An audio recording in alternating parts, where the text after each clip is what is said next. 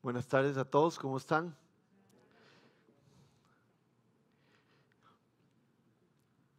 Eh, tal vez para las personas que no vinieron el fin de semana pasado, eh, hemos empezado a estudiar un libro nuevo de la Biblia. Eh, vamos a estar estudiando Primera Tesalonicenses y eventualmente Segunda Tesalonicenses.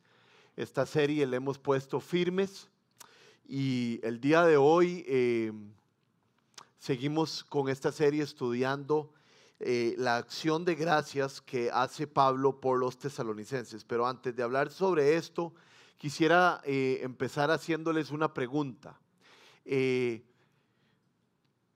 ¿Cómo son sus oraciones generalmente? Y específicamente lo que les quiero preguntar es si dentro de nuestras oraciones podemos identificar que hay acción de gracias. Em, cuando nuestras oraciones no son simplemente peticiones, una lista de peticiones, cuando damos gracias a Dios por las cosas que Él ha hecho en nosotros, no solo somos capaces de contar sus maravillas, sino que también, además de darle gloria a Él, eh, nos ubicamos y nos damos cuenta que Dios verdaderamente ha estado trabajando a nuestro alrededor y que verdaderamente Dios está presente en nuestras vidas. Eh, el martes, me recuerdo muy bien, venía bajando de mi casa en el carro, yo vivo aquí en San Antonio, camino San Antonio Escazú, y venía como con una mala actitud. Había tenido una mañana un poco diferente a las que usualmente tengo, no había podido hacer las cosas que necesitaba hacer. Y cuando venía en el carro me puse a orar y empecé a darle gracias a Dios. Recuerdo que el sol estaba pegando muy fuerte y entonces le di gracias a Dios porque podía tener ojos para ver el sol y podía tener eh, sentido para sentir el calor del sol. Después me acuerdo que empecé a darle gracias a Dios por el, el, día nuevo que me había dado, porque había podido desayunar, porque había podido tener un rato con Él en la palabra de Dios.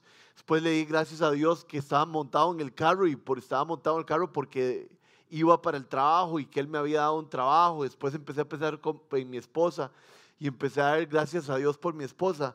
Y mi actitud cambió radicalmente.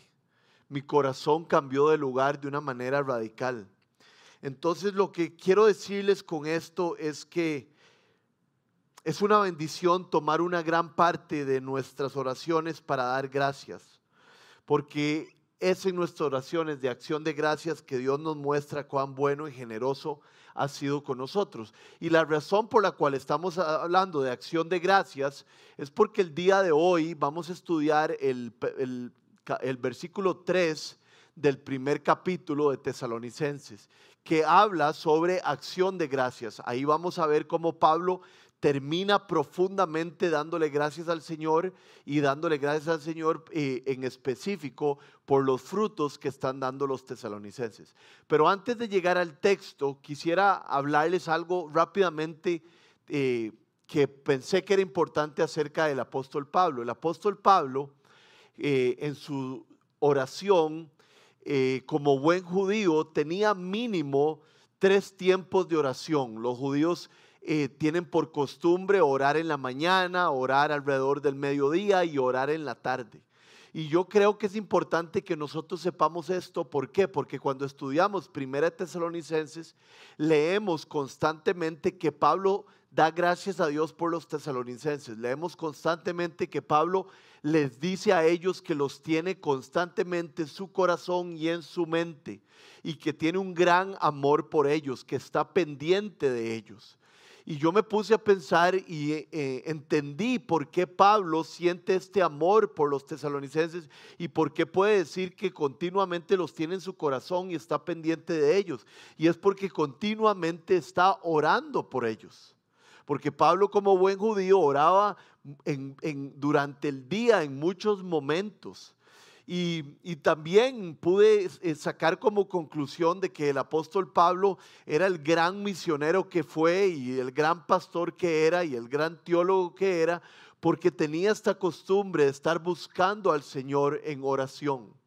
Estoy seguro que la santidad del apóstol Pablo y su ministerio fue eh, impactada de gran manera por esta costumbre que tenía él de orar continuamente. Entonces, esto se lo digo y me lo digo a mí mismo para motivarnos de que realmente podemos estar intercediendo por otros, podemos estar en una comunión continua con Dios, nuestros ministerios y nuestras vidas van a ser impactados conforme nosotros estemos en oración. Dice 2 Tesalonicenses 5:17 que oremos sin cesar. Y lo que quiere decir eso es que estemos constantemente en sintonía con Dios. Siempre digo que nuestra vida se trata de oraciones pequeñas con pasos pequeños. Entonces, después de esto, los invito a ir al libro, a Primera Tesalonicenses, capítulo 1, versículo 3. Y ahí vamos a encontrar eh, al apóstol Pablo terminando de dar gracias por eh, los tesalonicenses. Recuerden que habíamos hablado que de fijo Pablo daba gracias por la amistad que había desarrollado con los tesalonicenses, pero sobre todo nos damos cuenta cuando estudiamos el texto que Pablo da gracias por los frutos que está dando la iglesia a los tesalonicenses. Específicamente, Pablo puede identificar, en el versículo 3 vamos a ver tres frutos diferentes que está dando esta iglesia de Tesalónica. Entonces voy a leerles el versículo 3 y, vamos identificando por qué da gracias Pablo. Dice, los recordamos constantemente delante de nuestro Dios y Padre a causa de la obra realizada por su fe, el trabajo motivado por su amor y la constancia sostenida por su esperanza en nuestro Señor Jesucristo. Entonces, si prestamos atención, ahí en el texto vemos las siguientes tres frutos por los cuales Pablo da gracias al Señor. Y esos tres frutos son una fe que obra. En los tesalonicenses había una fe que obra, que obraba, una fe que producía fruto. También había un amor que trabajaba. Y de último, los tesalonicenses tenían una, una esperanza que persistía. Entonces, a lo largo de toda la charla del día de hoy, lo que vamos a ver son estos tres frutos que está dando la iglesia tesalónica siempre evaluándonos a nosotros mismos para ver cómo estamos nosotros en nuestra vida y si estamos avanzando espiritualmente. Entonces, lo primero de lo que queremos hablar es la fe que obraba. La verdadera fe salvadora en Jesucristo siempre dará resultado en la obra poderosa de Dios. ¿Y por qué decimos esto? Porque cuando nosotros ponemos nuestra fe en Jesús, nuestra naturaleza y nuestra disposición cambia radicalmente. Según de Corintios 5:17 dice, por lo tanto, si alguna persona, si alguien está en Cristo, es una nueva creación. Lo viejo ha pasado y ha llegado ya lo nuevo. ¿Qué es lo que esto nos quiere decir? Cuando nosotros ponemos nuestra fe en Jesús, nuestra naturaleza y nuestra disposición cambia totalmente y nuestra fe empieza a dar obras, nuestra fe empieza a cambiar todo lo que nuestra vida produce. Ya nuestra vida no, no, gira alrededor de nuestros propios deseos, sino que gira alrededor de los deseos de Dios y de la voluntad de Dios. Y nuestra fe empieza a dar fruto. En palabras simples, los elegidos de Dios experimentan un cambio radical en sus vidas y ahora se dedican a obras de justicia y obras de santidad. Tienen una vida llena de fruto para honrar a Dios. Cuando el Evangelio vino a la iglesia de Tesalónica, hizo un gran cambio. Vean lo que dice 1 Tesalonicenses 1 del 9 al 10. Dice, ellos mismos cuentan de lo bien que ustedes nos recibieron y de cómo se convirtieron, vea aquí la explicación, cómo se convirtieron a Dios dejando los ídolos para servir al Dios vivo y verdadero y esperar del cielo a Jesús, su Hijo, a quien resucitó, que nos libra del castigo venidero. Vean cómo el texto nos describe una fe que obra. ¿Cómo nos lo describe? Dice que cuando nos convertimos a Dios, dejamos los ídolos para servir al Dios verdadero. Hay un antes y un después en nuestra vida. Cuando tenemos nuestra fe en Jesucristo, nuestras obras empiezan a cambiar porque nuestra fe obra. Esta palabra de obra es una palabra muy importante. En griego es la palabra ergón.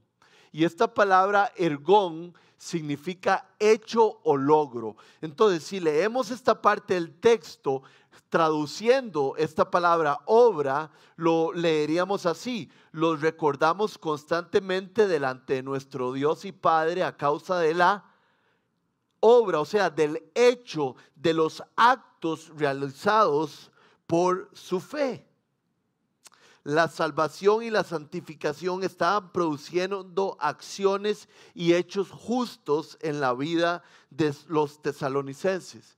Cuando dice que la fe obraba, lo que está diciendo es que la fe producía algo, producía logros y hechos. Y entonces cuando yo leo esto, me tengo que preguntar si mi fe está generando fruto, si mi fe está haciendo que mi vida espiritual avance. Y es que algo que tenemos que tener claro es que Pablo no está hablando aquí, cuando dice que es una fe que obra, no está hablando de que nuestras obras nos encomiendan a Dios o que Dios nos recibe y nos ama por nuestras obras.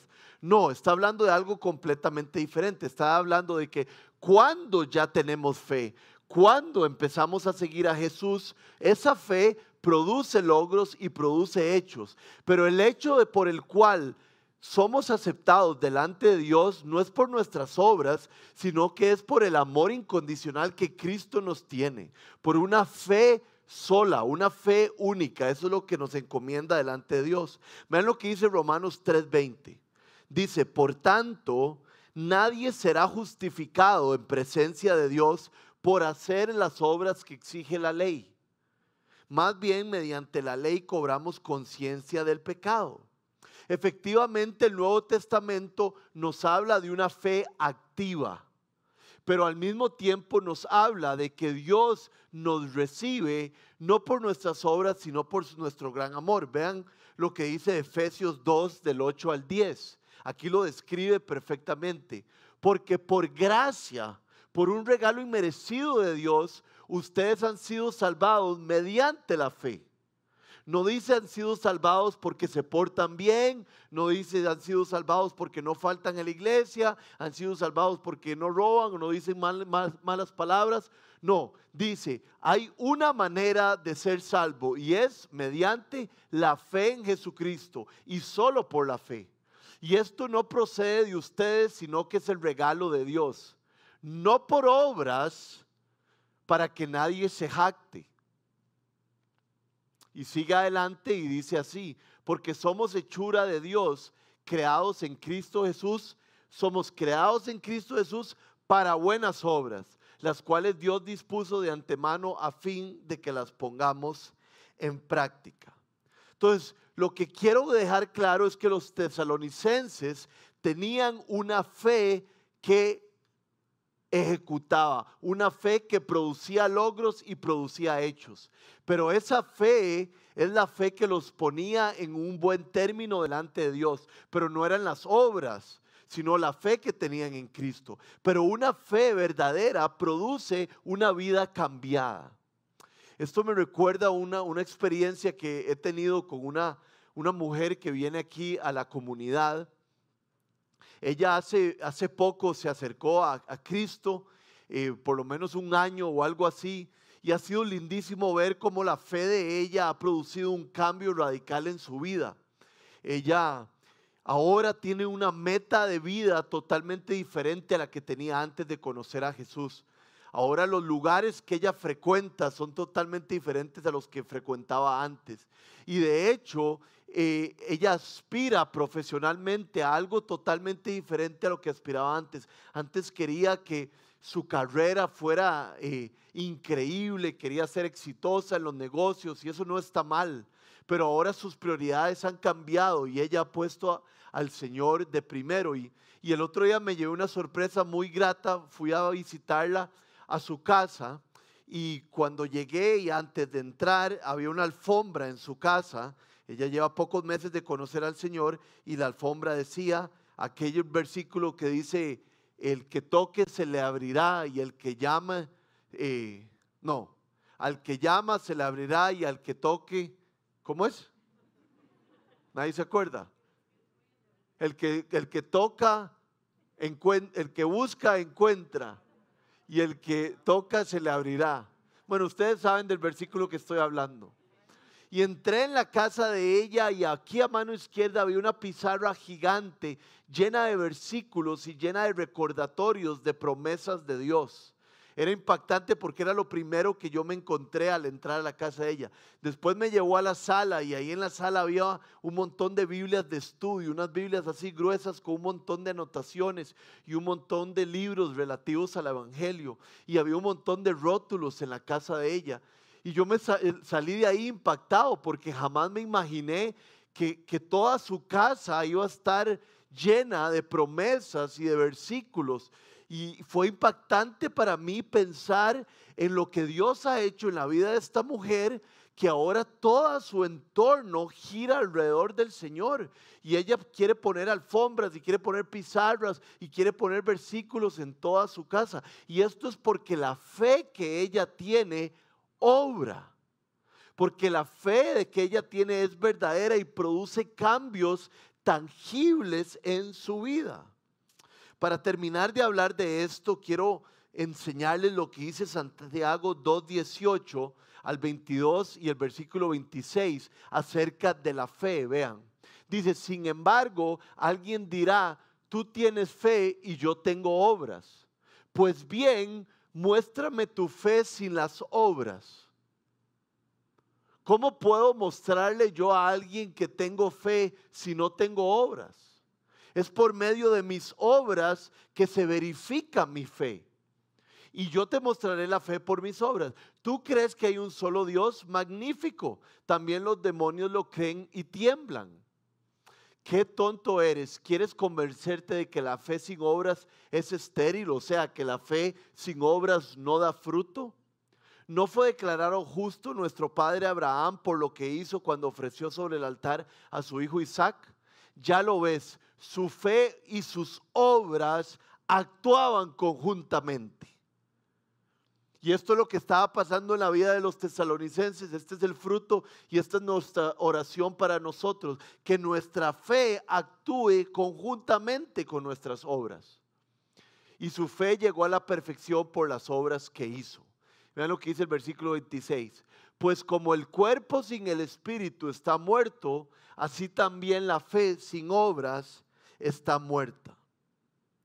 Entonces, por definición, la fe salvadora auténtica en Cristo Jesús está inclinada hacia la obediencia y esta lleva inevitablemente a la obra de la fe.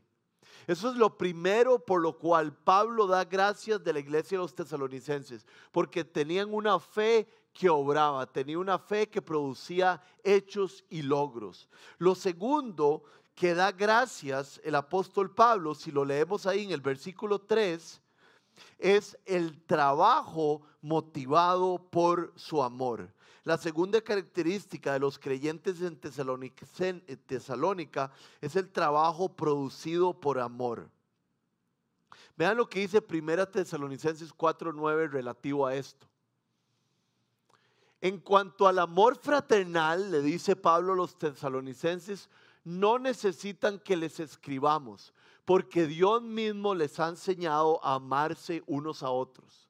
Lo que había pasado en la vida de los tesalonicenses era increíble. Desde que ellos se habían acercado a Cristo, había en ellos un amor fraternal. Y esto es una característica de un cristiano. el fruto que hay en nosotros es un amor por el prójimo, un amor inclusive por nuestros enemigos, porque al amar a Dios, Dios nos guía a amar a los demás.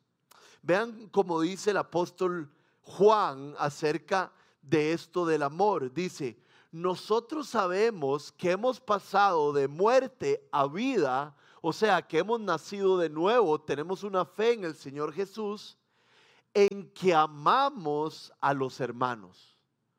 El que no ama a su hermano permanece en muerte. Recordemos que el fruto del Espíritu se escribe como amor. Lo primero que nos cuenta Gálatas 5:22 es que el fruto del Espíritu es amor. Y aquí eh, esta palabra trabajo, el amor que trabaja, la palabra en griego es la palabra copos.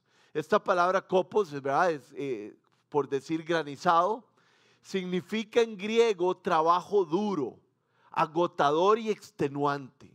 Entonces Pablo estaba dando gracias a Dios porque los tesalonicenses estaban amándose, amando a los demás, pero no con cualquier amor, sino con un amor duro, un amor que exigía de parte de ellos, un amor agotador, extenuante. ¿Cuál es ese amor? El amor ágape. ¿Quién nos enseña a nosotros a amar a, a los demás hasta el límite? Jesucristo. Así nos amó, nos amó Jesús y nos ama a nosotros. Jesús se entregó por nosotros en la cruz, amándonos hasta el final. No fue cualquier amor, no fue un amor de palabra, fue un amor de hechos. Y esto es lo que está hablando Pablo en Tesalónica, está diciendo, el amor que ustedes tienen trabaja.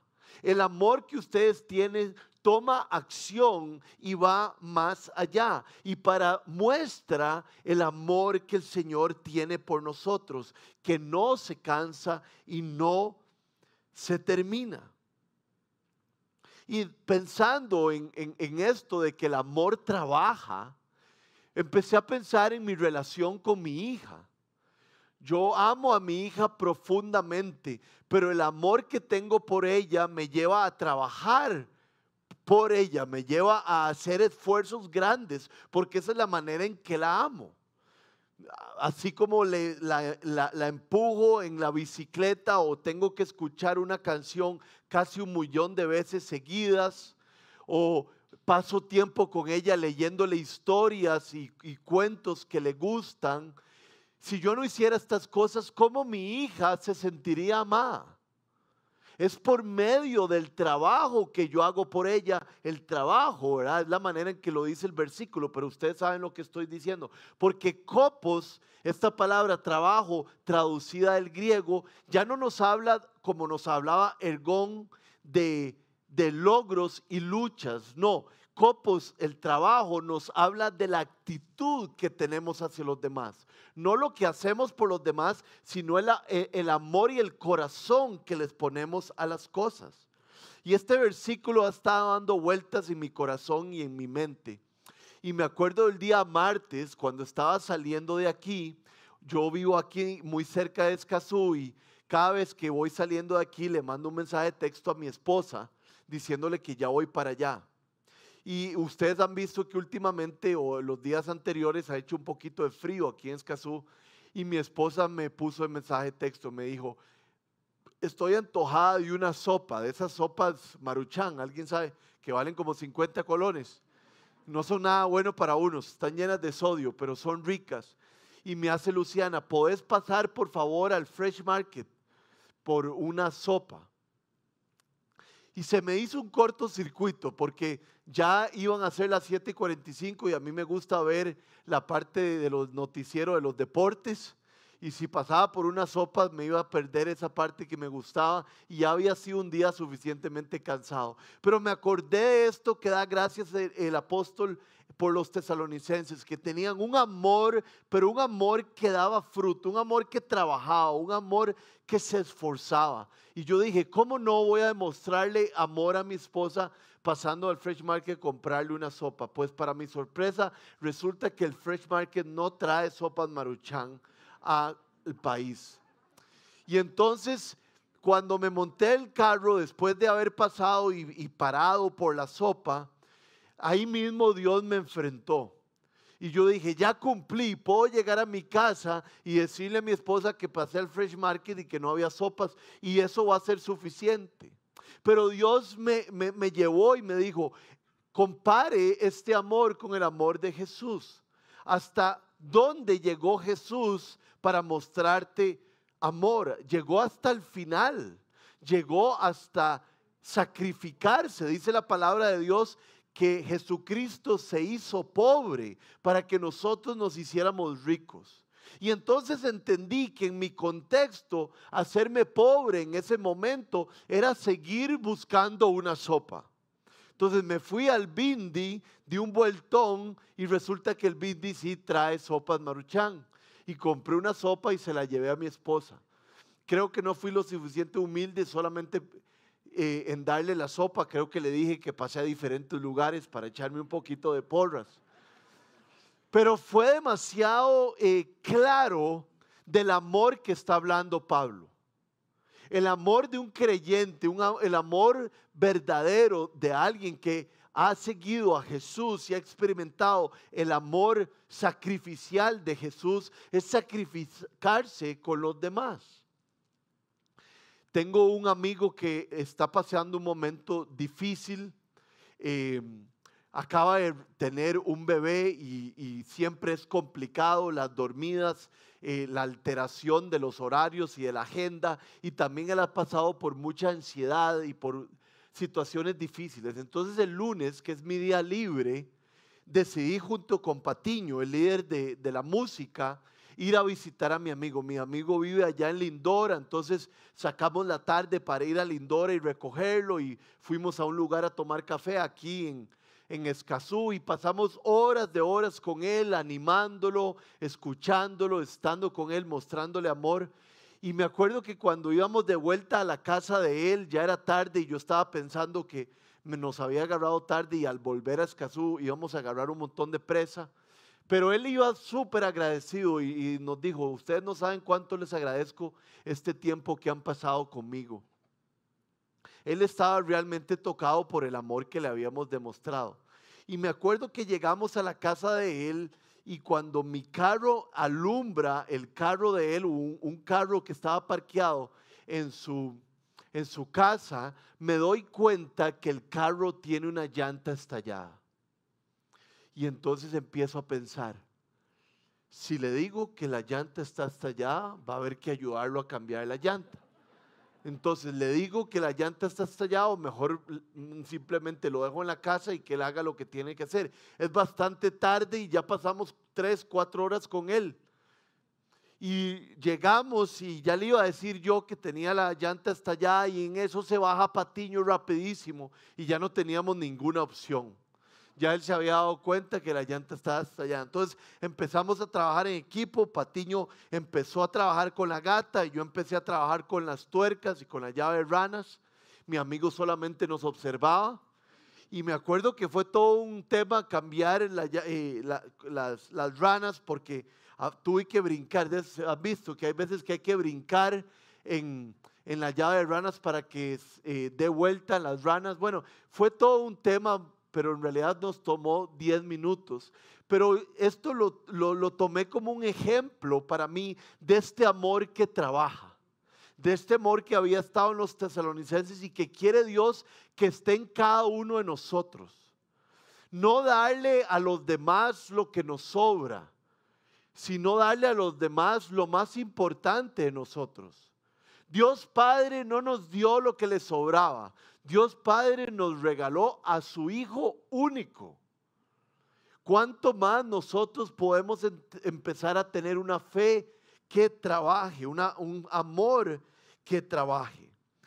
Y este es el segundo punto por el cual Pablo da gracias, pero hay un tercer punto que les muestro aquí en el versículo 3 les repito lo que ya hemos visto, dice, los recordamos constantemente delante de nuestro Dios y Padre a causa de la obra realizada por su fe. El trabajo motivado por su amor. ¿Y qué es lo tercero por lo que da gracias Pablo? Bueno, lo tenemos aquí. Y la constancia sostenida por su esperanza en nuestro Señor Jesucristo. Pablo está dando gracias porque los tesalonicenses tenían una esperanza persistente. Y cuando habla de esperanza, ¿de qué es lo que está hablando? Bueno, pues lo que creemos todos aquellos que confiamos y hemos puesto nuestra fe en Jesús, que un día Jesús va a volver y va a volver por cada uno de nosotros y Jesús va a restaurar eh, eh, este mundo en que vivimos y con nuevos cielos y con nuevas tierra y Jesús va a venir a restaurar no solo nuestro corazón, sino el corazón de todos aquellos que han puesto su fe en Él y vamos a estar en su presencia. Pues resulta que esto era lo que tenían los tesalonicenses en su corazón, tenían muy clara la esperanza en la que creían. Pablo, hablando acerca de la salvación, menciona que la salvación nos instruye a confiar en esta esperanza. Vean lo que dice Tito 2.11 al 13. Dice así, en verdad Dios ha manifestado a toda la humanidad su gracia, la cual trae salvación y nos enseña a rechazar la impiedad y las pasiones mundanas. Así podremos vivir en este mundo con justicia, piedad y dominio propio. Y vean esta parte, dice, mientras aguardamos la bendita esperanza. ¿Y cuál es esa bendita esperanza que estamos aguardando? Es decir, la gloriosa venida de nuestro gran Dios y Salvador Jesucristo. Pablo tenía muy claro también la esperanza en la que él vivía. En 2 Timoteo 4:8 Pablo dice lo siguiente: Por lo demás me espera la corona de justicia que el Señor, el juez justo, me otorgará en aquel día. Y no solo a mí, no solo a Pablo, sino también a todos los que con amor hayan esperado su venida. Entonces Pablo le estaba dando gracias al Señor porque los tesalonicenses estaban dando fruto. Y el fruto que está mencionando ahora es que estos creyentes estaban continuamente aferrados a la esperanza de que Jesús volvería y volvería por nosotros y por nuestro rescate. La pregunta para mí es si Casa 242 se aferra a esa esperanza, a la gloriosa venida de nuestro Señor Jesucristo. Y como pueden leer junto conmigo, ahí al final del versículo 3 dice, y la constancia sostenida por su esperanza. Él menciona una esperanza persistente. Esta palabra constancia es, una palabra traducida de lo que significa es persistencia, es consistencia.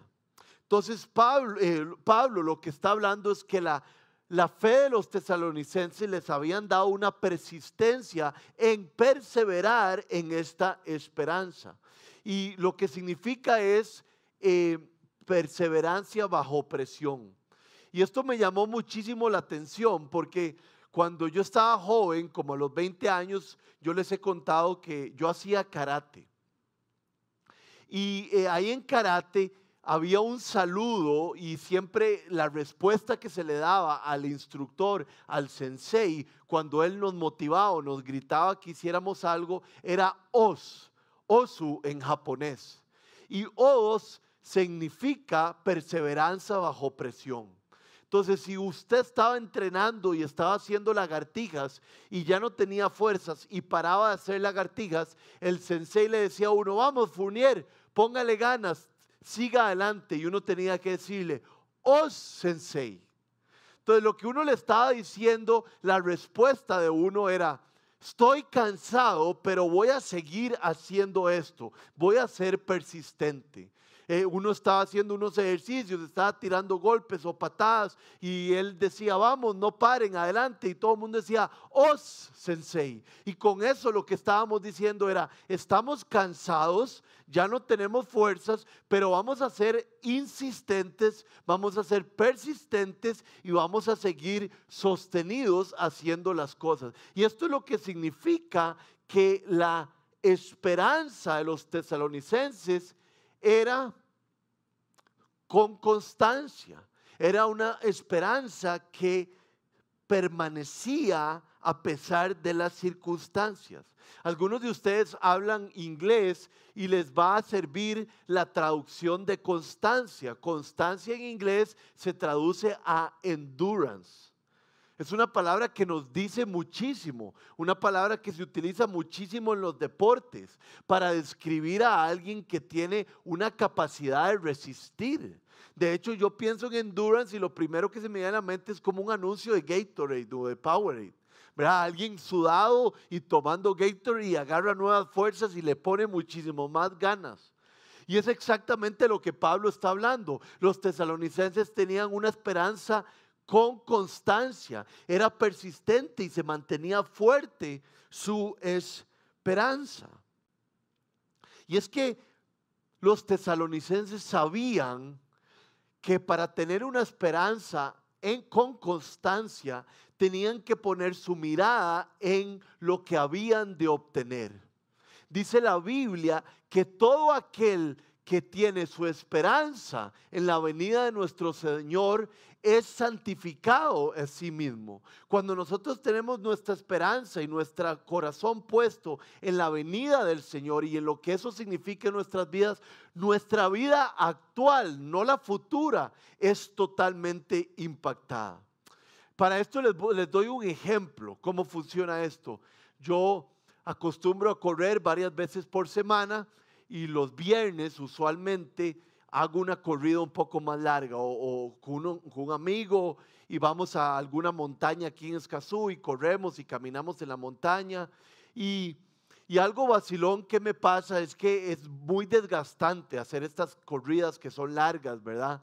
Y cuando yo voy de camino y estoy desgastado y, y necesito fuerza y endurance y necesito mantener mi esfuerzo sostenido, lo que hago es empezar a pensar en cuando ya voy a haber terminado la corrida.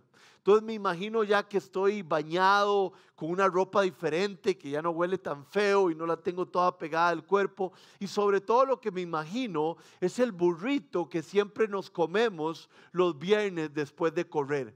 Hay un lugar en Santana, se los recomiendo, se llama Burrito Republic y le hacen a uno unos burritos de este tamaño con pollo, con cerdo, con carne. Entonces, cuando yo estoy en lo peor de la corrida, lo que me imagino es el final de la corrida. Ya una vez vestido, ya una vez limpio, estarme comiendo ese burrito y me lleno de fuerzas y de ganas y me anima porque sea lo que voy a llegar. Y esto era lo que estaba pasando en la vida de los tesalonicenses. Y es el secreto para nosotros ya tener fuerzas y tener constancia. Es imaginarnos y tener claro cuál es nuestro futuro. Todos aquellos que hemos puesto nuestra fe en Jesús seremos renovados.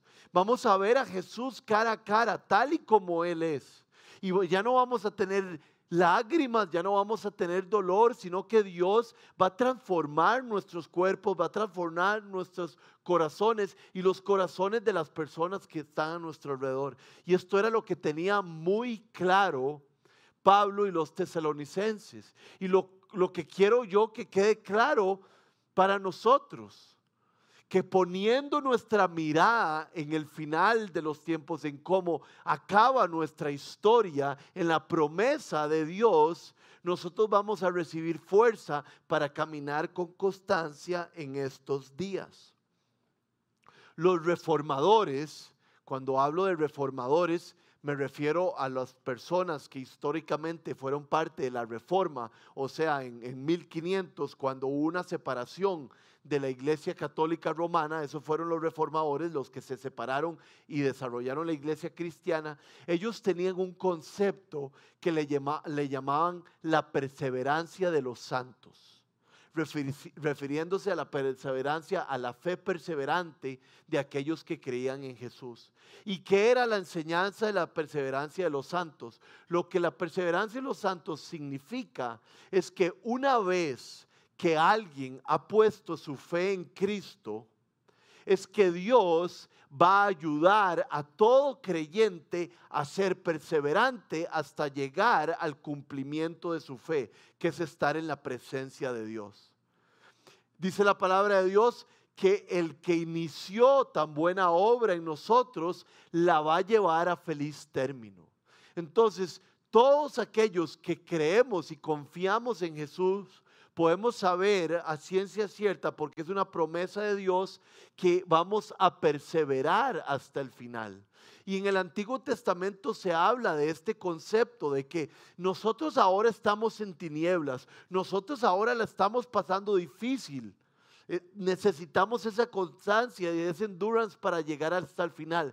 Pero podemos confiar de que cuando lleguemos al final ya no vamos a estar en oscuridad, sino que vamos a estar en luz increíble. Vean cómo lo habla Proverbios 4:18, este concepto de que al final vamos a ver claramente todas las cosas. Dice, mas la senda de los justos, Justos es sinónimo de santos y santos es sinónimo de aquellos que creen en Jesús.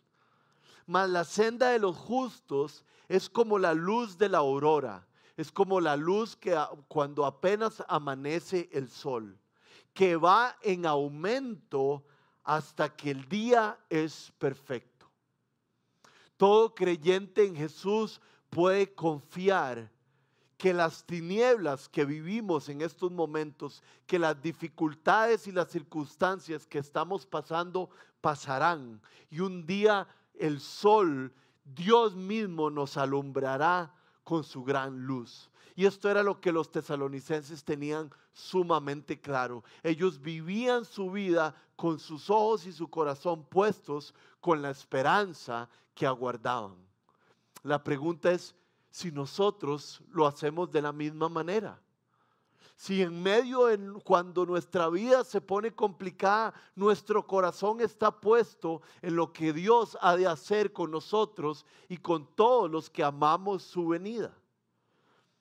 Para terminar, quiero leerles un versículo en Hebreos 6, del 10 al 11, que interesantemente habla de todos estos tres frutos de los cuales acabamos de estudiar que da gracias el apóstol Pablo. Una fe que obraba, no una fe estéril, sino una fe que daba fruto, un amor que trabajaba y una esperanza sostenida. Vean lo que dice Hebreos 6 del 10 al 11. Porque Dios no es injusto como para olvidarse de las obras, ahí está el primer fruto, y del amor, ahí está el segundo fruto, que para su gloria ustedes han mostrado sirviendo a los santos, y como lo siguen haciendo. Y aquí viene el tercero, deseamos, sin embargo, que cada uno de ustedes siga mostrando ese mismo empeño hasta la realización final y completa de su esperanza. Pablo el, perdón, el autor de Hebreos, que no, no sabemos quién es, habla de la obra realizada por nuestra fe, del amor que trabaja y de la realización final de nuestra esperanza.